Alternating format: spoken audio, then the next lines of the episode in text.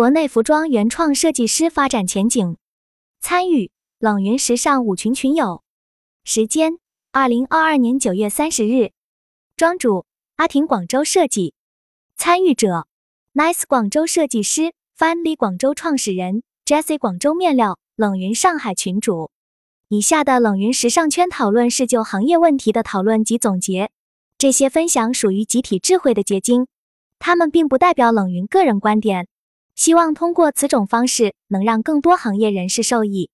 随着国内服装行业的发展，衍生出越来越多的设计师。那何为原创设计师呢？一、如何定义原创设计师？大家理解的原创设计师是有自己的设计理念，并非改款的设计师。但要界定原创和抄袭之间的分界，的确很难泾渭分明。从商业的角度，很多人会认为，真正的原创设计并没有市场空间，多少都要带有大牌的气质和影子。其实，从零到一的原创不存在。我们现在所有的创作都是基于前辈的创作。在我看来，国外的奢侈品牌之间也存在相互抄袭的成分，但是说的好听叫借鉴。重点在于同时发布的款型在主题元素和细节板块做出了自己品牌的特色。在知识版权里，有一点叫 public domain，就是公共领域的知识版权，大家都可以用。比如基本款服装都属于这个领域了。一般来说，创作者过世后五十至七十年的作品也都可以被视为这个领域。比如你要用一张一百年前的照片，原则上不需要获得别人授权。所以上次迪奥马面裙事件，从法律上是很难说迪奥是侵犯了知识版权。知识版权过度保护对知识传播不利，不保护也不行，过度保护也不行。现在都是一个知识吸收、消化、输出的过程。我觉得设计从模仿到慢慢找到自己的风格，这条路是行得通的。很多大师也是不停模仿其他大师，再慢慢摸出自己的路。模仿是学习的第一步。但模仿和抄袭并不是一回事。我现在所遇到的原创大多都是有借鉴，或者说是文化挪用。可国内现在大部分设计还是存在于盲目照搬照抄和简单粗暴的改面料套版。二、原创设计师国内生存现状如何？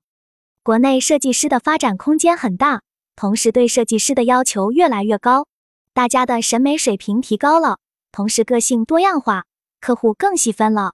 我个人觉得这样很好，这也会推动国内的设计发展，所以需要从业者技术审美越来越好。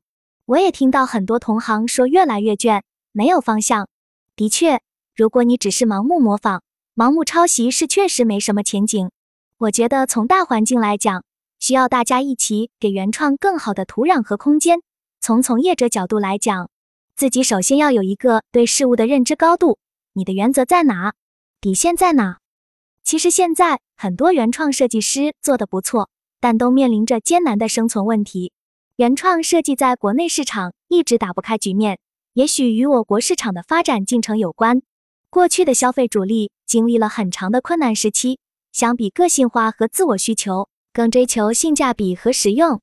而现在的九零后是在生活条件、信息各方面都很发达情况下，他们自然精神需求更重要，所以也会更尊重知识版权。也正是我更加看好原创设计的发展原因之一。很多设计师早期的作品都会看到别人的影子，连山本耀司也不例外。慢慢走出自己风格就好了。在我个人定义中，这些人都是可以称作原创设计师的。创作也需要有一个好的土壤滋养，才会有持续不断的创作。否则你千辛万苦创作了，没多久就被抄了，然后被以更低的价格抢占市场。哪一个注重原创的设计师，在这样的环境里也很难坚持。现在国内的一些服装老板自身也不在意设计，客户喜欢会为此买单，就会省事照抄。所以应该从根上就开始改变，这需要大家一起努力才能做到，否则原创设计很难存活。三、作为设计师，如何在一个不尊重原创的环境中，力争做好自己的原创？我认为做好原创设计。应该从品牌定位的本质出发。很多传统品牌招一个有个性的设计师，却根本无法融入品牌，怎么可能设计出适合品牌定位又销量好的产品呢？和大家分享一位前辈曾和我说的话，这句话放之四海而皆准：对于环境因素，要么你改变它，要么适应它，要么离开它，唯一就是不要抱怨。设计师本身要明白设计是为了什么。如何定义设计本身？设计的目的是什么？大部分设计师并不理解这一点，特别是新人设计师。大家在做设计的时候，要围绕消费者痛点问题去做设计。国内外比较统一的定义是，设计是在有限的条件下解决用户问题的，不是很多设计师理解的自我表达。当然，自我表达也不是什么错误。有限的条件指有限的时间、有限的成本、有限的技术材料等。所以，如果你一并不了解消费者，二也不知道什么是有限条件，现实中确实难以做好设计。我觉得设计可以作为一种媒介，是一种传达的方式，传达美。传达无性别主义，传达反叛精神等。另外，现在除了在使用上面解决痛点，还要在颜值上面有治愈能力。